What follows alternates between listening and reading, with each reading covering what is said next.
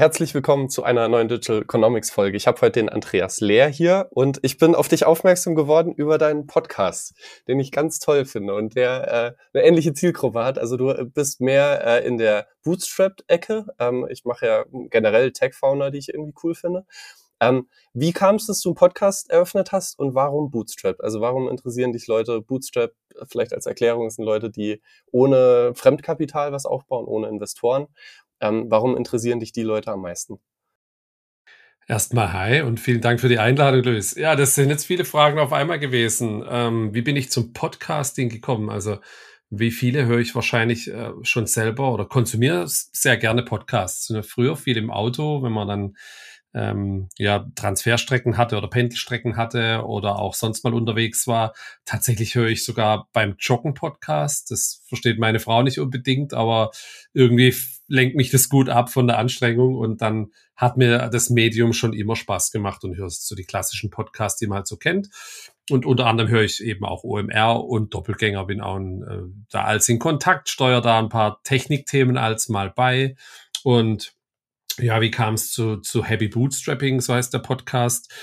Ähm, ich habe im Freundeskreis viele Unternehmerinnen, die äh, Bootstrapped gegründet haben. Und während Corona hat mich das sehr imponiert, was die ähm, auf die Beine gestellt haben, wie die, wie die ihr Geschäftsmodell äh, ändern mussten, wie die ja agieren mussten auf den Markt oder wie die teilweise auch einfach nur den Corona-Hilfen hinterhergerennt sind, damit sie überleben konnten. Und ich fand es viel beeindruckender. Parallel war, glaube ich, beim Philipp im OMR ähm, ein größeres äh, Travel-Startup mit äh, einem dreistelligen Millionenbetrag auf dem Bankkonto, äh, das gesagt hat, hier, wir können jetzt x Jahre überleben ohne, ähm, oder wir können Corona-Jahre überleben, wir fahren einfach das Marketing runter und der Rest erledigt das Bankkonto. Das fand ich wenig inspirierend. Und habe dann gesehen, wie, wie meine Freunde oder auch meine Schwester mit einem Reiseblog dann agieren mussten, um, um zu überleben tatsächlich, was finanziell betrifft oder die Firma am Laufen zu halten. Und da kam mir die Idee, das zu machen. Tatsächlich habe ich sogar am Philipp Westermeier dann mal geschrieben, hat ein bisschen E-Mail-Kontakt dazu. Er fand die Idee auch ganz cool, aber ist dann nicht dazu gekommen. Ähm, und dann habe ich es dem Philipp von den Doppelgängern mal erzählt und er hat dann gesagt, naja, mach doch mal. Und dann habe ich gesagt, naja, aber ich habe kein Logo, das brauchst du nicht. Aber ich habe kein Intro, wir haben heute noch kein Intro. Ja, ähm, hör doch mit den Ausreden auf und mach einfach mal. So ging es dann los und dann habe ich ja, ein, die erste Folge ist tatsächlich auch ein Freund, der Eugen gewesen von Every Size, was ich eine sehr coole Geschichte finde hier bei uns aus der Region. Auch weil sie bei Höhle der Löwen waren und sowas, fand ich es interessant. Und alle anderen waren dann aber aus dem Netzwerk, Leute, wo ich irgendwie mal angeschrieben habe und ich habe mir gesagt, ich mache mal zehn Folgen, nehme die auf, probiere, wie es ankommt. Und je nachdem, wie es ankommt, mache ich dann weiter oder nicht. Und jetzt äh, habe ich eine kleine Sommerpause von zwei Wochen gehabt. Und 36 Folgen später ähm, mit wöchentlichem Release, du kennst es selber, ist ein bisschen Aufwand. Aber es macht einen Riesenspaß und man lernt wahnsinnig viel dazu. Ja, genau. Und, und das Thema Bootstrapped ähm, interessiert mich selber, weil ich glaube, dass das ein guter Weg ist, ein Unternehmen aufzubauen, Jetzt gibt es ganz viele Mittelständler, die werden wahrscheinlich, die sind genauso aufgebaut worden seit 50, 80 Jahren, eben aus dem Umsatz wachsend. Der, das Thema Bootstrapped oder, oder aus dem Umsatzwachstum äh, oder Firma bezahlen, das ist jetzt quasi ein bisschen das Englische, was jetzt bei uns auch kommt. Fand es aber auch ganz passend, um das mal noch ein bisschen mehr vorzustellen, weil ich glaube, das ist sowas, was typisch passiert, dass Leute nebenher was anfangen und dann Vollzeit reingehen ähm, im Laufe der Zeit oder dann ja, dann vielleicht doch auch ein Funding nehmen, aber es kann, kann auch ein Weg sein, um ein Geschäftsmodell zu validieren. Und, und das finde ich spannend und ich möchte einfach zeigen, wie das alles geht. Und jetzt hatte ich im Podcast dann schon 16-jährige Gründer, die in der Schu Schule was gemacht haben, ähm, bis hin zu einer über 50-jährigen, äh, die mit einem Privatkredit nochmal eine Marzipan-Manufaktur gekauft hat. Und das finde ich einfach spannend an den Geschichten, äh, ist auch für jeden möglich, da was zu machen. Und so kam es zum Podcast. Ja, die, Marzipan-Folge habe ich gehört, die hatte ich ey, noch in guter Erinnerung. Nee, ich, ich, ich finde es auch wahnsinnig inspirierend, irgendwie so Leute zu sehen, weil erstmal hat man ja auf dem Schirm Leute, die quasi Investoren da haben, die Geld eingesammelt haben, was mit Sicherheit auch herausfordernd ist. Ähm, aber irgendwie schon auch ein ganz schöner Schritt, äh, den man da geht. Also ein ganz schönes, boah, muss man sich halt auch trauen, muss man halt auch wollen, da Verantwortung abzugeben äh, und Unabhängigkeit abzugeben und auch quasi Geld von der Bank leihen, ist, finde ich, irgendwie so ein fettes, so ein fetter, fetter Schritt. Und, und dann aber zu sagen, ey, ich habe eine coole Idee, ich habe ein Projekt, ich fange das nebenberuflich an, das verdient langsam Geld über die Zeit und ich baue mir profitabel langsam ein Geschäftsmodell auf, ich irgendwie wahnsinnig schön. Also ist irgendwie so, im Moment finde ich mehr in dieser englischen Szene behaftet, so gefühlt. Also so, ich weiß nicht, ein Levels.io ist ganz groß, Product Hunt ist ganz groß, ähm, irgendwie in Amerika ist das irgendwie so ein Thema das Bootstrap in Deutschland? Oder, oder nehmt nur ich das so wahr? Oder siehst du, dass Bootstrap in Deutschland etabliert ist? Ich, ich glaube jetzt so, äh, Indie-Hacking ist, glaube ich, der gängige Begriff jetzt im, im, amerikanischen Markt. Und da ist es auch völlig normal, dass jemand ähm, alleine sowas nebenher macht. Ich glaube, bei uns gibt es auch ganz viele, die das so machen, ähm, die, die es vielleicht ein Stück weit anders angehen, will jetzt nicht sagen falsch, aber ähm, den Summit, den hatte ich auch in Folge drei von Parkett, der Summit Komar, der auch einen eigenen Podcast, ist auch echt cool, kann man auch sehr empfehlen. Und was ich, was man bei ihm halt so gesehen hat, also was den Amerikanern halt ein bisschen einfacher fällt, wenn die bei einem VC-backed ähm, Unternehmen gearbeitet haben, mit Aktienoptionen raus können, dann haben die ein halbes Jahr, ein Jahr Startkapital, um selber was auszuprobieren. Das ist, das ist, glaube ich, schon was, was uns von dem Markt unterscheidet eben. Auch, dass die ähm, generell kulturell nicht so auf Sicherheit bedacht sind wie jetzt wir, speziell in Deutschland. Ich glaube, es ist in Europa aber generell auch nochmal anders. Und, und das unterscheidet uns, glaube ich, schon. Und, und deswegen gibt es davon, glaube ich, einfach mehr. Und ich glaube jetzt speziell für den amerikanischen Markt ist nochmal, da ist halt völlig normal, dass Mama oder Papa zwei, drei Jobs gemacht haben.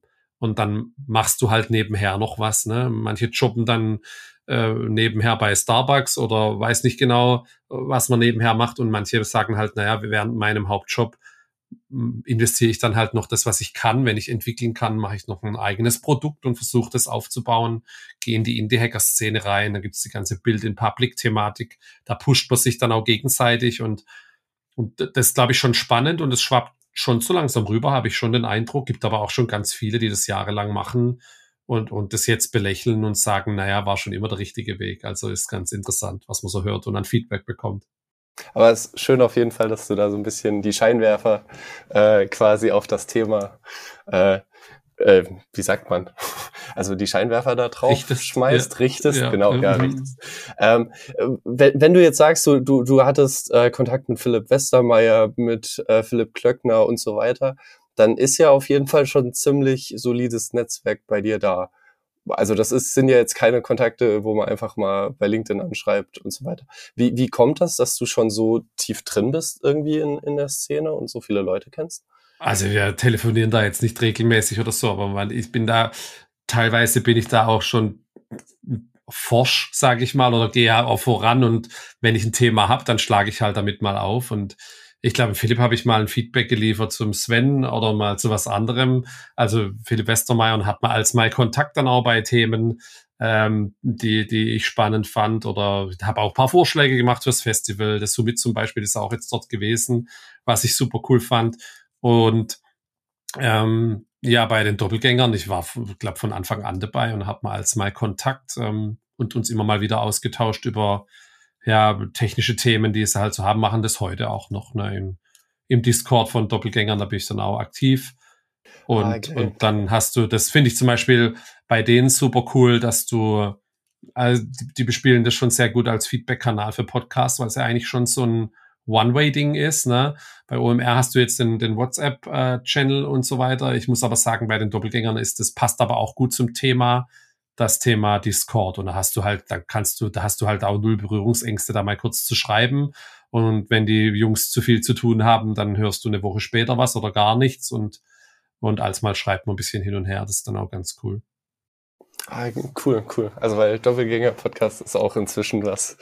Jede Folge ist gehört. Also ich glaube, ich habe seit zwei Jahren keine Folge verpasst. Das ist ähm, cool. Dann musst du auf die Weihnachtsfeier kommen. Das ist immer sehr empfehlenswert. was heißt Weihnachtsfeier? Ah, die machen so eine Weihnachtsfeier über, über äh, streamen die dann, äh, ich glaube, das letzte Mal war es über Twitch ähm, und dann ja, kannst du da ein bisschen auch partizipieren und haben dann diverse Gäste da. Ähm, letztes Mal war zum Beispiel, was letztes Mal, das vorletzte Mal, weiß nicht mehr genau, haben sie einen Tarek reingeholt, äh, der Philipp Westermeier war schon dabei und dann haben sie so eine Viertelstunde, 20 Minuten, haben sie Slots mit verschiedenen Gästen, wo sie zu verschiedenen Themen befragen und der, weißt du, der Tarek, der war an der Bar, ne, die hatten, glaube ich, selber Weihnachtsfeier von About You und hatte dann schon zwei, drei Kaibis getrunken und das fand ich irgendwie, äh, fand ich eine coole Geschichte, um die Community mitzunehmen und über Twitch dann konntest du dann auch ähm, konnten dann Hörer selber ähm, joinen am Ende und dann sind da Fragen drangenommen worden. Also eine coole Einbindung, wie man Community einbindet im Podcast. Genau. Und, und war ver vermutlich auch quasi inoffiziell, also nicht aufgezeichnet und ausgestrahlt, sondern mehr so ein weil, weil, weil das finde ich ja eigentlich ganz cool, wenn ich mir so die YouTube-Welt angucke. Da gibt's ja dann immer die zusammengeschnittenen Best-ofs aus Twitch. Aber das ist da halt einfach, also ich bin jetzt nie aktiv gewesen bei Twitch, aber an und für sich finde ich es erstmal ganz schön, dass es da so diese Communities gibt, wo so Leute irgendwie, die sich für ein Thema interessieren, zusammenkommen. Ähm, oder, oder auch da dieses Build in Public, dass, dass es dann einfach Leute gibt, die dann Produkte bauen und programmieren und währenddessen läuft dann der Stream mit Leute geben Feedback. Äh, das ist, weiß ich nicht, äh, coole Möglichkeiten, die es da gibt. Das ist schon verrückt, ja. Also tatsächlich glaube ich jetzt bei einem Doppelgänger Weihnachtsfeier, da gibt es nur Ausschnitte und ich habe jetzt das auch nicht erzählt, was da passiert ist, weil What Happened in Twitch, Stayed in Twitch und so weiter. Aber äh, du hast recht, ja, da, da gibt's ganz neue Möglichkeiten. Ne? Ich glaube sogar, war es nicht sogar das Summit, da kannst du heute noch die Geburtsstunde von Parkett oder Tresor One hieß es damals, kannst du dir noch auf YouTube anschauen, wie er das gelauncht hat und wie er das erste Feedback bekommen hat und sowas. Das finde ich schon wahnsinnig beeindruckend, auch so die Hosen runterzulassen. Und äh, das ist schon nochmal auch ein Kulturwandel für uns oder ein Kulturschock für manchen. Wie, wie äh, machst du das für dich selber? Denkst du da auch drüber nach, ob du nicht vielleicht mal äh, quasi eine Weihnachtsfeier machst oder auch, äh, gehen wir vielleicht jetzt auch noch äh, drauf ein, du, du bist ja auch noch selbstständig, ne, also quasi ne, neben dem Podcast und neben einer Festanstellung hast du ja jetzt auch noch eine eigene Firma. Also du, du hast einmal eine Newsletter mit alles nur geklaut, aber Cloud wie die Cloud äh, im Internet. Und dann ähm, bist du ja noch tätig mit äh, WeManage, was quasi, äh, also wo du Server äh, für Leute hochziehst, verwaltest, äh, kontrollierst und so weiter. Ähm, denkst du da manchmal drüber nach, da auch solche Twitch-Formate etc. oder den Podcast damit zu verbinden? Also greift das irgendwie alles ineinander oder wie, wie sind die Sachen mit, sind die Sachen miteinander verwoben? ja, also tatsächlich im, im Newsletter da geht es dann um IT, DevOps, Cloud, Security-Themen, das so für IT-Nerds, ähm, die, die dann, ja, es sind so aggregierte Nachrichten, die es wöchentlich gibt. Da habe ich den News, den, den Podcast schon drin. Das überschneidet sich jetzt ein bisschen, aber glaube ich nicht so, äh, nicht mehr wie 50 Prozent.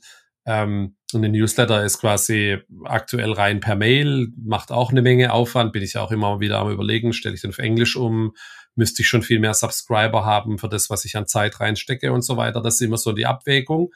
Bin ich mir jetzt auch noch nicht so ganz sicher. Und da mache ich schon auch Werbung für WeManage, also für eine Firma, die ich habe mit, äh, mit einem Co-Founder zusammen, wo wir, was machen wir da? Kümmern wir uns um so, wir nennen das DevOps und SAE as Service, wobei ich das im Prinzip kümmern wir uns um Infrastrukturen, egal ob das Servers sind oder Cloud-Infrastrukturen, dann von A bis Z, von CDN bis zu Deployment. Und das ist dann eben auch schon das Zielpublikum, dann teilweise von den Gästen, die ich im Podcast habe, eben Leute, die ähm, ja 24 mal 7 einen E-Commerce-Shop haben, ein SaaS-Business, aber dazu keine Prozesse oder keine Leute haben, weil du brauchst nicht da jemand einstellen äh, häufig, sondern das macht Sinn, sowas äh, als Service zu haben. Und, und äh, das ist halt jetzt nicht primär als Vertriebskanal gedacht, aber du kriegst natürlich gute Kontakte dadurch. Und, und das versuche ich schon auch zu nutzen, aber nicht so super aggressiv. Also ich habe jetzt in zwei, drei Folgen mal Werbung äh, gehabt, um es mal eben auszuprobieren und habe eben Links in dem, in dem Show Notes von Podcast drin. Jetzt äh, so super gelohnt hat sich das bisher noch nicht, ehrlicherweise. Aber äh, es hilft natürlich trotzdem im, im Aufbau vom Netzwerk und ähm, ja, wer weiß nie, was sich daraus ergibt. Ne? Das ist immer so, ich nehme das vom, wo ich ein großer Fan bin, ist vom Daniel Vassallo, wenn du das kennst. Das ist dieses Portfolio of Small Bets, was er macht. Jetzt sind es aber, ist es halt für mich übersetzt, was ich tue. Meine Small Bets ähm, können wir dann gleich nochmal drauf eingehen. Und er sagt so, naja, du musst halt äh, Glück äh, kriegen halt die Leute auch nur, die das Glück herausfordern. Und je mehr Kontaktpunkte du halt hast oder je mehr Blogposts, Podcasts, was auch immer du produzierst, desto wahrscheinlicher ist, dass es vielleicht irgendjemand äh, mal trifft, der dir auch weiterhelfen kann. Ne? Und das ist so ein bisschen der Hintergedanke. Und mittlerweile macht es mir aber auch echt Spaß, das zu machen. Und deswegen sitzen wir heute auch hier. Deswegen sage ich jetzt zu sowas auch nicht nein, wo ich es vielleicht vorher gemacht hätte mal. Und, und finde es auch wahnsinnig spannend, was die anderen Leute alles so machen, mit denen in Kontakt zu kommen. Äh, ja, zu, zu, zu dem Thema mit quasi Small Bets überall äh, und man muss es halt versuchen. Ich hatte das, dass ich als Jugendlicher äh, hat's Geld ein bisschen gefehlt, ich wollte aber viel reisen. Dann bin ich viel getrennt damals und, und Leute haben gesagt so, ey, du bist so krank, viel Glück, so dass das immer wieder klappt ähm, und, und da, wie weit ich quasi damit komme und so weiter. Aber wo ich mir halt denke, so ja, aber also es hätte sich ja auch jeder andere an die Straße stellen können, den Daumen rausstrecken können, ähm, macht halt keiner. So, also, also so, man muss halt auch quasi, um dann das Glück zu haben, muss man dann auch da stehen und den Daumen rausstrecken. Und dann würde ich sagen, ist Trampen jetzt ist vermutlich einfacher als eine Tech-Firma bauen, äh, ein Tech-Produkt zu bauen, aber ist verhältnismäßig einfach und man muss es halt drauf anlegen. Äh, jetzt zu WeManage. Kann ich mir das als Agentur vorstellen oder ist das äh, quasi ein Productized Service oder ist das ein festes Produkt? Wie, wie genau, in welcher Ecke willst du das gerne haben? Also es ist schon eine Dienstleistung, wenn du so willst. Es ist aktuell kein Productized Service, aber wir bringen halt Produkte mit, die wir betreiben, sozusagen für Monitoring, für Backup, um Metriken anzuschauen, eben Dinge, die du ja, unser Zielpublikum sind halt so Firmen zwischen ein und 50, 80 Mitarbeiter, also Leute, die jetzt kein eigenes DevOps-Team haben oder vielleicht nur einen Mitarbeiter da in dem Bereich haben und die dann äh, vielleicht ein, ein, ein Sicherheitsnetz haben wollen oder jemand, der mal drüber schaut oder jemand, wo man mal auf, um Hilfe schreien kann. Jemand, der den Anspruch hat, ähm, am Wochenende nachts auch zu verkaufen und eben ja ein, ein, ein, ein Sicherheitsnetz halt haben möchte für gewisse Themen, dann sei es um Backup außerhalb von seiner Cloud-Infrastruktur zu haben, Monitoring ähm, so zu haben, dass es vielleicht finanziell nachhaltig ist. Na, mal bei den Cloud-Providern hast du ja häufig gute Monitoring-Dienste dabei, aber die skalieren dann mit deinen Cloud-Kosten mit. Oder auch jemand, der dir mal anschaut, was du, was du da für Kosten hast oder dir bei der Architektur eben hilft. Was wir nicht machen, wir entwickeln nicht mit, aber wir können schon hinschauen und sagen, hier hast du ein Problem und ähm, hier musst du ein bisschen was optimieren. Also wir fangen beim, bei CDN an, also beim ersten Kontaktpunkt von dem Endkunde bis hin zu ähm, bis zum Deployment-Prozess und dazwischen liegen eben ganz viele Komponenten, Load Balancer, ähm, Infrastrukturkomponenten, SaaS-Komponenten, die du kombinieren kannst ähm, und so weiter, verschiedene Datenbanktypen und was wir eben, wir nennen das so nachhaltigen Betrieb von Webanwendungen, eben nicht nur, dass es finanziell nachhaltig ist, sondern auch für die Firma funktional gut ist, so dass du, ja, dass du nachts nicht aufstehen musst. Und äh, genau, und dafür haben wir so eine Pauschale, die wir bekommen jeden Monat. Da haben wir gewisse Reaktionszeiten, die wir garantieren. Wir backuppen, monitoren und dann kannst du uns über Slack ansprechen. Wir arbeiten quasi dann im Team mit, wie mit Mitarbeiter. Und dann hast du mal größere Projekte, mal kleinere Projekte, mal Migrationen, mal läuft was schief, mal fällt was aus. Und da haben wir jetzt eben über 20 Jahre Erfahrung im Betrieb von, von großen Webanwendungen mit Millionen von Besuchern am Tag und helfen dann auch, sowas vernünftig aufzubauen. Wir haben zum Beispiel auch ähm, dann größere WordPress-Blogs tatsächlich ähm, wobei das nicht das Hauptzielpublikum ist, aber da haben wir zum Beispiel einen, der hat einen sehr großen Fußballverein, äh, einen Deutschen, als äh, Content Piece. Und das haben wir die Infrastrukturkosten dann von einem ja, fast vierstelligen Betrag auf einen äh, kleinen zweistelligen Betrag reduziert, dabei die Performance und die äh, Zuverlässigkeit deutlich erhöht. Und der hat jetzt äh, macht über fünf Millionen Besucher im Monat mit seinem Angebot. Ne? Das hat also Uniques und das mit, mit nur einer kleinen Kiste. Da, da muss man es halt wissen, wo man hinlangt. Und du gibst, hast aber auch Firmen wie Kinstar, da würde er jetzt, keine Ahnung, 4.000, 5.000 ähm, Euro bezahlen. Jetzt weiß ich nicht genau, was denn ihr Geschäftsmodell da ist, aber das ist halt immer so, kommt immer drauf an, ob man da zusammenfindet, ja. Krass, ich bin gerade überrascht, dass man die Menge an Traffic mit einem kleinen Server irgendwie abfangen kann. Genau. Aber, aber ja, okay, cool. dann, ja. dann seid ihr euer Geld ja auf jeden Fall wert. Äh, jetzt habe ich selber einen Hintergrund von, ich war immer in quasi so, so äh, wilden Tech-Startups ähm, und das ist so meine Welt. Jetzt sehe ich quasi, wenn ich über deinen Lebenslauf drüber gucke, du warst irgendwie bei 1 und 1, beziehungsweise heute heißen die Ionos, äh, dann bei Daimler, dann ähm, jetzt äh, bei Lidl beziehungsweise der Schwarz Group, das sind ja schon so gestandene Konzerne. Was, was nimmst du von diesen Firmen mit für deine Selbstständigkeit? Also was, was lernt man quasi bei diesen Firmen, weil das ja bestimmt noch mal ein anderes Arbeitsumfeld ist, wie wenn man bei einem klassischen Berliner Tech-Startup arbeitet. Na, also tatsächlich war ich bei web.de damals, noch bevor es 1 und 1 war. Und das war schon ordentlich Startup, noch bevor es in Berlin welche gab. Es gab sogar damals Aktienoptionen und solche Sachen. Ähm, das ist jetzt, ähm, was haben wir heute? Das ist auch schon fast 20 Jahre her. Das war 2004. Und das war Startup pur. Ne? Da hast du halt auch viel nachts gehabt. Und da habe ich wahnsinnig viel gelernt, war eine super coole Zeit, hat mir dann aber nicht mehr so gefallen, als es dann Konzern bei 1 und 1 war. Ne? Und danach war ich auch beim Daimler Startup namens Fleetboard, wir haben Telematik gemacht für, für LKWs. Das war quasi auch ein, ja, ein, ein kleines, ähm, ein kleines Rädchen im, im großen beim Daimler, wie man bei uns sagt, im Konzern. Und da haben wir, ging es auch viel um Tech und Hands-on und waren wir per Du und komplett unterschiedlich jetzt wie im Konzern. Und, und das zieht sich eigentlich schon bei mir durch. Und dann war ich bei, äh, damals hieß die, die Digital-Unit von Lidl, da war ich, glaube ich, Mitarbeiter Nummer 60 oder so. Und da ging es rauf auf zweieinhalbtausend. Und dann hat man das jetzt im Lauf der letzten Jahre dann, äh, es ist ja kein Konzern, sondern die Schwarzgruppe, hat man das integriert innerhalb von den verschiedenen ja, Punkten, wo man die, die Themen jetzt heute verortet.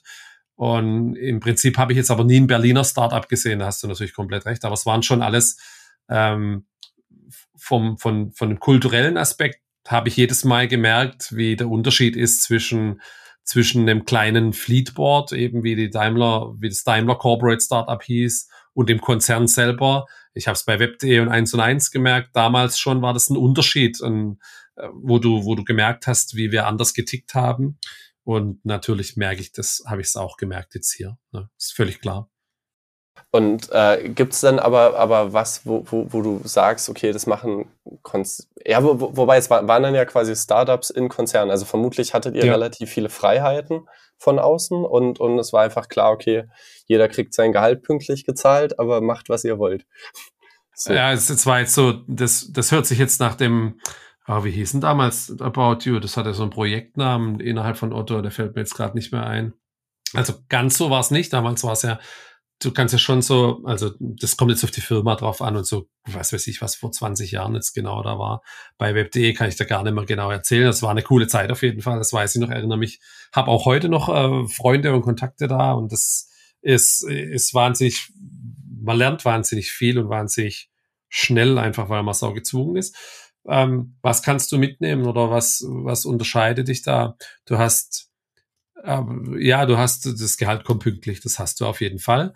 Und du hast dann das Thema Push versus Pull und das macht halt jeder Konzern unterschiedlich. Ne? Manche sagen, wir machen hier, keine Ahnung, jetzt als Beispiel, wir machen SAP, also macht ja auch SAP.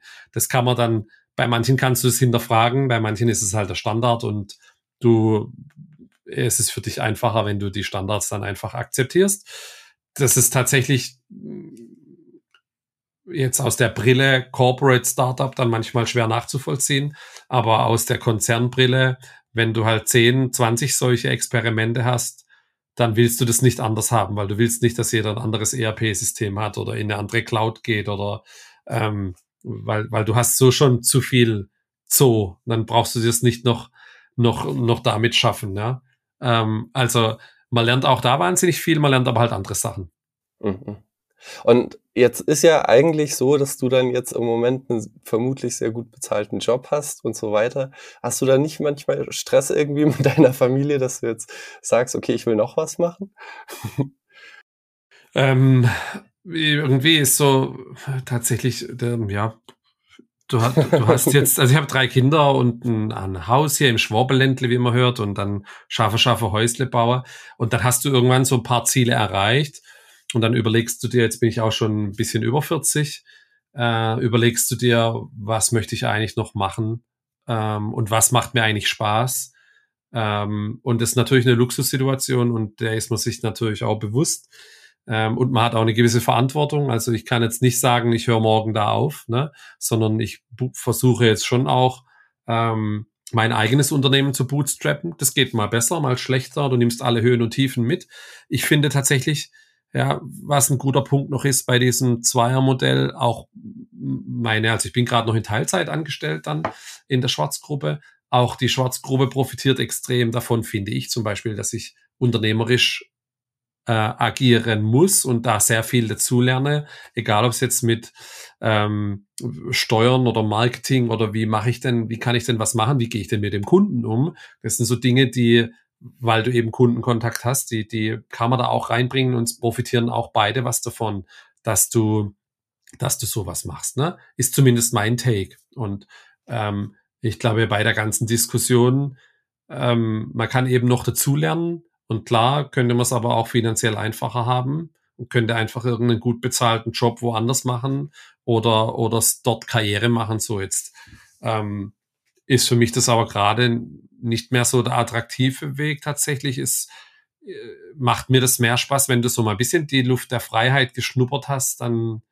riecht die schon verdammt gut. Also und das meine ich, obwohl wir jetzt hier abends um neun Uhr dran sitzen und einen Podcast aufnehmen und ich auch häufig meine Podcasts abends aufnehme und nachher meinen für morgen noch vorproduzieren muss.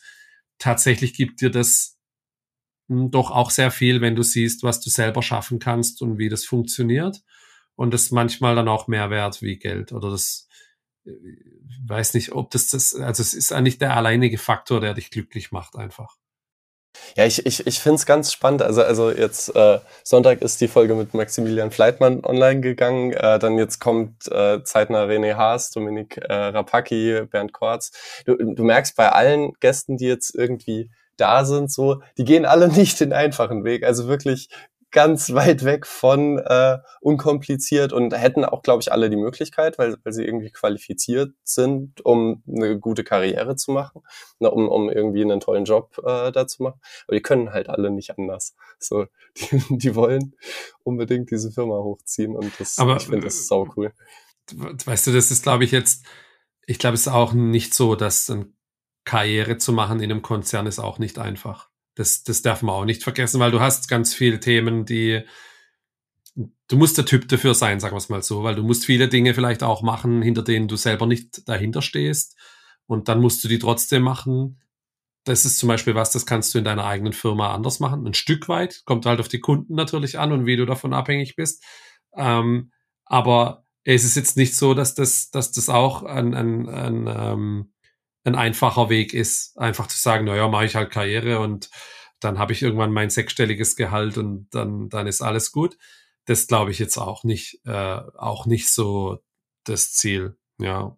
Und persönlich finde ich halt, jetzt hat die Vergangenheit oder die vergangenen paar Jahre haben uns auch ein bisschen gezeigt, ähm, dass es vielleicht nicht ganz so clever ist, immer alles auf ein, eine Karte zu setzen. Und das haben wir traditionell eben gemacht. Das haben wir von unseren Eltern gelernt. Da gehst halt in eine Festanstellung und, und arbeitest dort auf 100 Prozent. Aber ich glaube, ich hatte jetzt auch im Podcast viele, viele Gäste, die nebenher was starten, die dann auf Teilzeit was machen. Dann vielleicht klappt's vielleicht nicht. Aber ich glaube, wenn du so ein bisschen den Drang dazu spürst, dann musst du es halt probieren.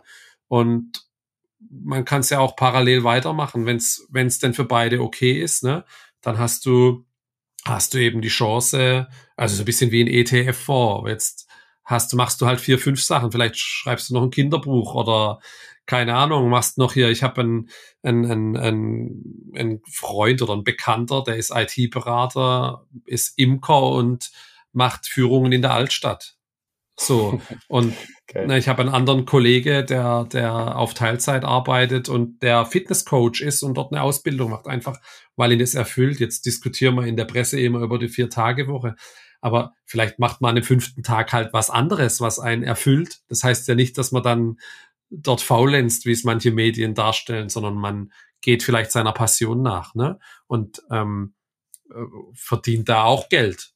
Aber halt anders, ne? Und ich glaube, so ein bisschen das traditionelle Bild, das wird, glaube ich, einfach ein bisschen Stück weit verschwinden, könnte ich mir vorstellen. Oder es wird nicht mehr so ganz das Dominierende sein, vielleicht. Was halt auch cool ist. Also ich finde, ähm, also klar, viele Sachen auch nicht, aber, aber im Großen und Ganzen entwickelt sich, finde ich, Arbeit im Moment in eine voll schöne Richtung. Also dass einfach viel mehr Freiheiten eigentlich da sind. Wenn ich mir angucke, wie ich jetzt arbeite, so, ich habe heute vom Zug aus gearbeitet. Äh, Hat's funktioniert? Und, ja, also da, da, da muss man sagen, so das ist das Einzige, wo, wo, es, wo es wirklich ein bisschen schwierig ist, internetbedingt. Ähm, aber abgesehen davon, also so, ich war jetzt äh, Anfang der Woche, war ich bei meiner Familie. Ähm, und das ist einfach super schön, dass ich die Möglichkeit habe, meine Familie zu besuchen. Ich weiß, ich habe das sichergestellt, ich habe da solides Internet. Äh, demnächst kommt da sogar Glasfaser hin. So, das heißt, also es gibt eigentlich keinen Grund, warum ich jetzt dauerhaft dann in Berlin sein muss oder warum ich jetzt in ein Büro immer gehen muss. Und ich finde das super schön, weiß ich nicht, wie, wie Arbeit sich entwickelt und, und wie auch quasi Unternehmen sich immer mehr Gedanken machen, wie Arbeit cool sein kann und wie eben auch diese Indie-Maker-Szene gefühlt wächst. Ich weiß nicht, ob sie wirklich wächst, aber ähm, so mein Bauchgefühl wäre jetzt, dass sie wächst. Ähm, und die Indie-Maker-Szene, finde ich, ist halt auch nochmal so was ganz Besonderes eigentlich. Also so, wo Menschen sich einfach so planen und überlegen und quasi Architekten ihres Lebens spielen. Ähm, wie, wie soll denn mein Leben aussehen in zehn Jahren und dann darauf irgendwie hinarbeiten? Wie soll dein Leben aussehen in zehn Jahren? Wo ist der Podcast? Was, was machst du in zehn Jahren? so, wenn du mir vor zwei, drei Jahren gesagt hättest, was ich jetzt heute mache, hätte ich das auch nicht für möglich gehalten. Aber jetzt so zehn Jahresplanung finde ich, ich hoffe, dass meiner Familie gut geht und mir gut geht. Und das, äh, das ist erstmal das Wichtigste. Und alles andere ergibt sich, glaube ich, wenn man, wenn man Spaß dran hat. Also ähm, beim Podcast, klar, ich habe jetzt schon vor, das weiterzumachen, klar. Ich möchte jetzt dann mal eine schöne Seite, einen Newsletter, vielleicht ist den Content auch noch mal besser wiederverwerten tatsächlich, egal ob jetzt auf Englisch oder auf äh, Konferenzen oder keine Ahnung.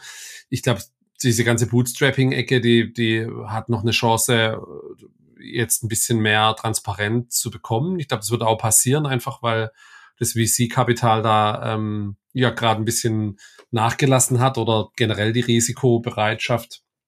Ähm, und, und dann wird es zwangsweise, glaube ich, einfach passieren, dass die Leute mehr aufs Geld und mehr auf einen ja, nachhaltigeren Weg oder, oder einen anderen Weg gehen. Also ich, ich bin ja jetzt auch kein VC-Gegner. Ich glaube, es braucht beides. Du hast Cases, die, die brauchen enorm viel Kapitaleinsatz und es gibt aber auch, ähm, glaube ich, Geschäftsmodelle, wo, wo das nicht funktioniert äh, und, und wo, wo du mit einem kleineren Team das eben besser hinbekommen kannst. Aber viel, viel hat da mit dem Thema Passion zu tun und wie du dahinter steckst, stehst, glaube ich, hinter dem Thema, was du baust. Und das glaube ich. Ähm, und was ich dann in zehn Jahren mache, du, keine Ahnung, irgendwo auf einer Südseeinsel oder so wäre schön, aber keine Ahnung, ist wirklich, das ist zehn Jahre, ist soweit. Ich glaube, es wäre schon schön, wenn alle gesund sind und, und alles gut läuft. Zehn Jahre, das ist der Große sogar schon fertig mit der Schule, glaube ich. Je nachdem, was er macht. Und dann, äh, da passiert so viel. Das ist schwer zu sagen. Also du bist da nicht so der große Planer und hast nein, auch nein, nicht. Nein. Äh du kannst ja, du hast den Peter Levels vorhin angesprochen. Ne? Du siehst ja jetzt, wenn er hat ja auch irgendwo eine Liste mit Sachen, die bei ihm nicht geklappt haben. Das ist ja immer so das, wo ich im Podcast dann auch frage, und was hast du schon alles gemacht, was nicht geklappt hat, weil häufig siehst du auch in der VC-Szene dann die, die, die Sachen, die nicht erfolgreich waren, die verschwinden halt. Da gibt es auf deutsche Startups oder Gründerszene einen Eintrag und fünf Jahre später ist es vergessen. Und die Personen, die es gemacht haben. Und beim Peter siehst du sehr schön, dass er über 20, 30 Sachen schon probiert hat und tatsächlich den finanziellen Erfolg, den haben halt drei, vier, fünf Projekte beigetragen. Und, und das darf man auch nicht vergessen. Das geht, geht immer in, in den Hintergrund. Und von daher ist es wahnsinnig schwer zu sagen, was machst du jetzt in zehn Jahren. Bei ihm, hättest du ihn gefragt vor fünf Jahren, was er heute macht, hätte er gesagt, ja, Remote okay, geht durch die Decke und ich habe es vielleicht verkauft oder so. Und jetzt macht er den meisten Umsatz mit, mit AI, äh, Foto-Startups. Ne? Also das ist ja immer so die Frage, was kommt, was nimmst du für eine Chance mit und bist du zur richtigen Zeit am richtigen Fleck? Von daher, keine Ahnung. Ich glaube, man muss einfach offen sein für Möglichkeiten und dann Aber du hast auf jeden Fall Bock, quasi weiterhin so Projekte anzustoßen. Podcast ja, wird es hoffentlich noch geben in zehn Jahren. Da, da, da ja, ja. spekuliere ich und hoffe ich jetzt selber drauf. ich ihn sehr gerne höre. Ähm, cool. nee, nee, aber äh, was waren deine, äh, wenn, wenn, du das gerne deine Gäste fragst, äh, was hat nicht geklappt? Was waren bei dir Sachen, die nicht geklappt haben in den letzten Jahren? Da hast du mich total überfallen. Also du hast, äh, also du hast jetzt. Ja, die Frage Firma, muss jetzt kommen. So ja, ja, ist ja völlig, ist völlig okay. Du, du hast halt, du hast, also jetzt, wenn du schaust, ja, ich mache ein Newsletter, wo ich jetzt gedacht habe, da habe ich jetzt über 100 Ausgaben geschrieben. Jetzt kannst du sagen, naja, jetzt habe ich um die 500, 600 Subscriber ist irgendwie ein bisschen wenig so. Ist das jetzt die Nische? Habe ich die, ist es schlecht optimiert? Mache ich das Marketing schlecht? An was liegt's? Jetzt habe ich mal eine Umfrage gemacht. Die meisten würden auch auf Englisch lesen.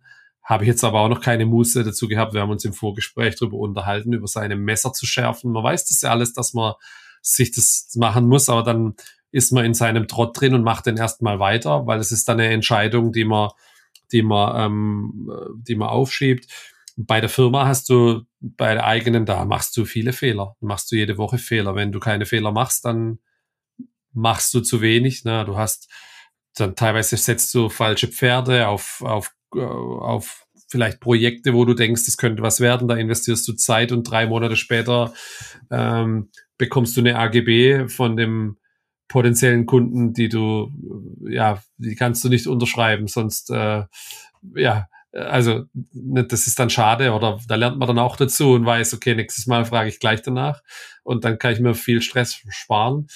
Ähm, und, und, und solche Sachen hast du immer wieder. Den Podcast macht mir wahnsinnig Spaß tatsächlich. Jetzt äh, die Subscriber haben wir, glaube ich, auch da schon kurz angesprochen. Fünf bis 800 sind es so. Wird man sich auch wünschen, es wären mehr oder es wird weiter hochgehen. Aber du hast jetzt halt so viele Podcasts mittlerweile. Ich glaube, die Leute wissen gar nicht, was sie hören sollen. Und da ist ja auch irgendwann die Zeit begrenzt. Jetzt, dann hast du noch so, ja, ähm, echt sehr gute, hochkarätige Podcasts mit, mit Prominenten dann, die jetzt anfangen, ja, äh, das, egal ob das jetzt ein Kurt Krömer ist oder, oder Fußball-Podcast mit einem Toni Groß oder keine Ahnung wer, das ist ja wirklich, macht ja, machen ja ganz viele. Von daher ist das was, was, was auch ein umkämpfter Markt ist und dann, ja, ähm, Wo, wobei die, die Podcasts mag ich gar nicht, so wo so Prominente drin sind. Also also so Warum? wo ich Ah, ich weiß nicht. Also, also so, das ist auch, also ich mag den OMR-Podcast wirklich gerne, aber das ist die eine Sache, die mich da irgendwie nervt. Das zwischendrin sind immer wieder richtig schlechte Folgen. Das ist böse, das zu sagen, aber, aber einfach, wo, wo quasi klar ist, aber was heißt schlechte Folgen? Also für mich eine absolut uninteressante Folge, weil ich folge dem Podcast, weil ich interessante Unternehmer irgendwie sehen möchte. Und man merkt schon, dass immer wieder so Folgen dazwischen sind, äh, wo einfach klar ist, okay, das ist jetzt gerade für die Reichweite. Und ich meine, ist natürlich auch irgendwie nachvollziehbar, weil Reichweite lässt sich dann monetarisieren. Ähm, aber ich finde es halt, oh, also für mich selber in der Regel viel spannender irgendwie, also Leute dann zu, zu, also Leuten zuzuhören, die irgendwie was richtig Geniales aufgebaut haben. Ähm, also deswegen höre ich dann bei dir den Podcast sehr gern oder, oder, oder höre irgendwelche kleinen Indie-Maker-Podcasts auf Englisch. Ähm, die teilweise, keine Ahnung, niemand hat das Unternehmen je gesehen und dann googelst du es und siehst, ach, das ist eigentlich ganz cool und, und ich finde irgendwie dieser Unternehmer-Spirit ist manchmal dann nicht da und ich meine, klar, dann gibt's noch Kurt Krömer oder sowas, das ist dann sehr lustig und unterhaltsam, aber selbst da würde ich halt sagen, also wenn ich es lustig und unterhaltsam haben will, dann höre ich Talk ohne Gast.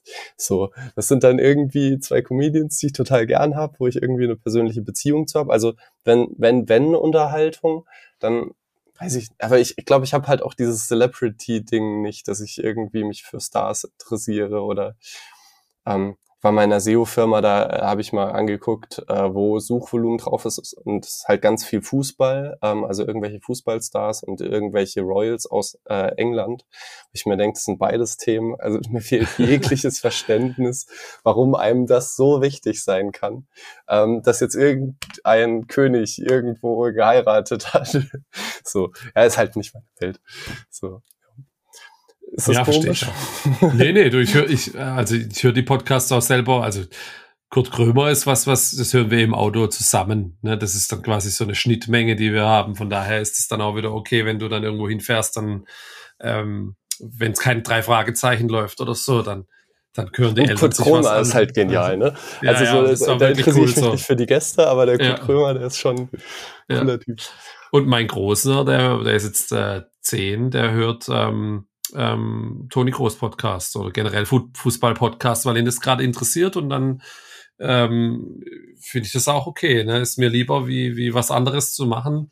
Und, und äh, ja, das, deswegen, also es gibt halt auch wahnsinnig viele, allein Fußball-Podcasts hast du so viel mittlerweile. Der Matsu, es macht einen mit seinem Bruder, dann das, dann das.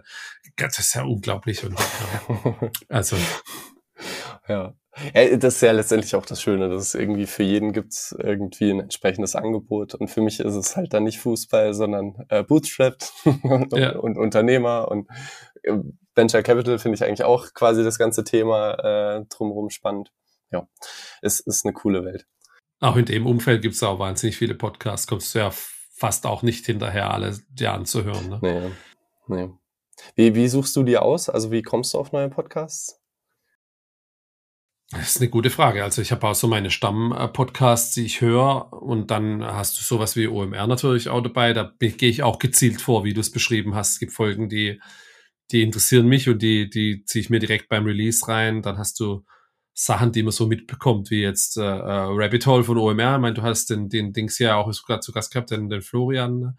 Und, und das, äh, das, das fand ich einfach cool. Ähm, ich finde auch so, ähm, so, so Dokumentationspodcasts generell cool. Also äh, gerade jetzt hier What the Fuck Happened to Ken Jebsen zum Beispiel fand ich super geil, ähm, was die vom Studio Brummens gemacht haben. Aber auch hier der SWR hat hier den Mario gecovert. Da geht um diese italienische Mafia-Connection, die, die es hier in Baden-Württemberg ähm, mal gab. Und das ein, ein, ein, Schulfreund von meiner Schwester, der ist dort äh, aktiv als äh, in, in so einem Verein ähm, und Redakteur und recherchiert viel zum Thema italienische Mafia in Deutschland. Und der ist dort zu Wort gekommen und das fand ich ganz interessant und ist auch ein, ein gut produzierter Podcast und gibt mal so einen Einblick in, wie das damals wirklich war und was da alles für, für Politikverwirrungen gab dann ähm, und, und wie sowas funktioniert hat. Und das finde ich einfach ein cooles Format, auch um, um, ja, um solche Themen mal tiefer nochmal anzuschauen oder wie jetzt im Fall von der Samwar-Geschichte dann von OMR Rabbit Hole das nochmal nacherleben zu können, dann auch mit äh, ja Leute, die da mit dabei waren, die interviewt werden und nochmal die komplette Chronologie zu haben. Sowas finde ich eigentlich auch ganz cool.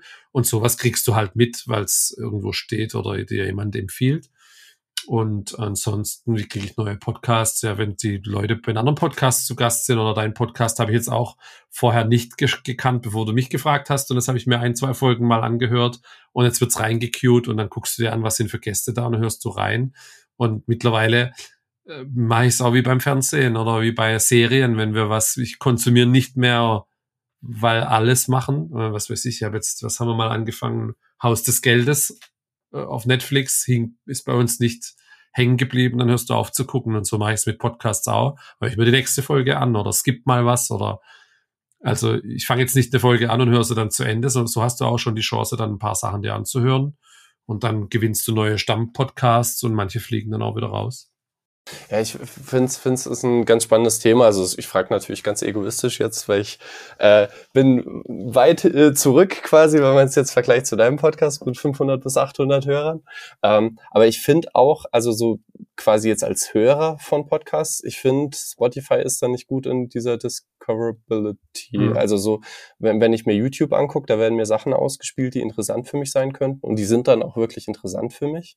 Ähm, bei Spotify habe ich das irgendwie nicht. Und jetzt OMR Rabbit Hole, klar, war dann halt im OMR-Podcast ähm, eine Folge OMR Rabbit Hole und dann war halt klar, okay, gut, ist ein neues Format. Also es war sehr präsent. Man konnte das quasi nicht übersehen.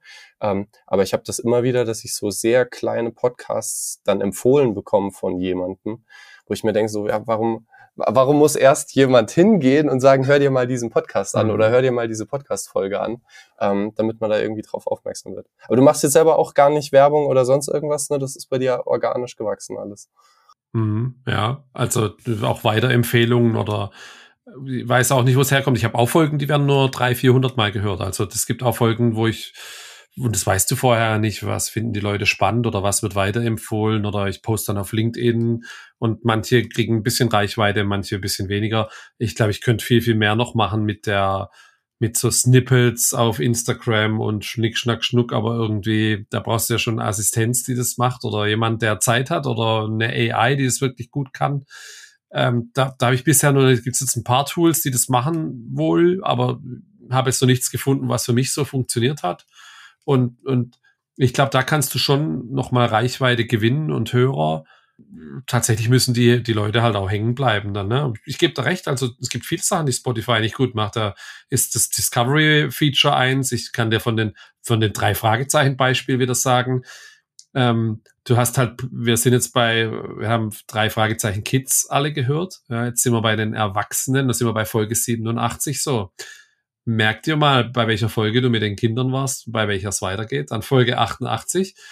Dann versuch das mal in so einem, dann hast du jetzt, gibt dann Playlisten, die heißen drei Fragezeichen, eins bis 25, 5, 26 bis 50, 51 bis 50. Dann springst du in die Playliste rein, damit du nicht so viel scrollen musst. Jetzt gibt's schon Apps dann für Android, die heißen dann Audiobook, mit denen du dann abspringen kannst in Hörspiele, ähm, damit du weißt, hey, damit du, damit du rauskommst aus diesem Playlist-Zeug. Ich glaube, Spotify kann da noch ganz viel machen. Gerade bei, bei Podcasts, bei Hörspielen oder generell beim Thema Discovery. Das, das ich glaube, da habe ich noch nichts gefunden, was mich interessiert hat tatsächlich. Also bei Hörbüchern tatsächlich, ich weiß, das ist unglaublich arrogant, aber ich kaufe mir die Hörbücher immer noch bei Amazon, also beziehungsweise bei Audible, weil für mich ist es so, also so ein Hörbuch ist für mich sowas Schönes, also so ich genieße das so sehr, aber ich will das dann auch gut haben. Also so, ich will, dass es sich die Stelle merkt, wo ich aufgehört habe. Ich will, dass es solide läuft, dass ich das immer offline verfügbar habe auf allen Geräten und Audible hat das noch bevor Amazon Audible aufgekauft hat, gut entwickelt. Seit Amazon Audible gekauft hat, ist nichts passiert bei der App. Das ist so frech. So, die haben wirklich, die haben Audible gekauft und nichts geändert. Ähm, Immerhin funktioniert es noch, das ist doch auch schon mal was. Das ist ja auch ja. nicht immer klar, wenn was gekauft wird. ich ich, ich finde das so frech. Also es gibt einfach, es gibt so ein paar Firmen, die so einfach sehr gut im Einkauf sind und die quasi Software eingekauft haben, die weit ihrer Zeit voraus waren, die jetzt quasi so zum jetzigen Stand gute Software ist. Ähm, aber halt, wenn du dir Atlassian anguckst, was haben die denn bei Trello jetzt geändert in den letzten Jahren? Oder, oder ja, Amazon mit Audible. Ich glaube, okay. die haben das nur gekauft, damit äh, es niemand anders macht. Das sind ja manchmal auch Akquise-Ziele. Ja. Es ist so traurig. naja, okay. Ähm, genug rumgenördet. Ich freue mich sehr, dass du dir die Zeit genommen hast äh, heute Abend äh, für den Podcast. Ich äh, freue mich sehr, dass du einen Podcast machst, weil ich höre den gerne. Sehr ähm, gern, vielen genau. Dank. Ja. Und ich, ich freue mich, wenn wir in Kontakt bleiben und äh, ja, wünsche dir für deinen Podcast alles Gute. Ich hoffe, die nächsten zehn Jahre bringen auf jeden Fall, dass der Podcast weiterläuft. vielen, vielen Dank. Ja, da bin ich mal sehr gespannt. dass äh, 10, 520 Folgen sind es dann.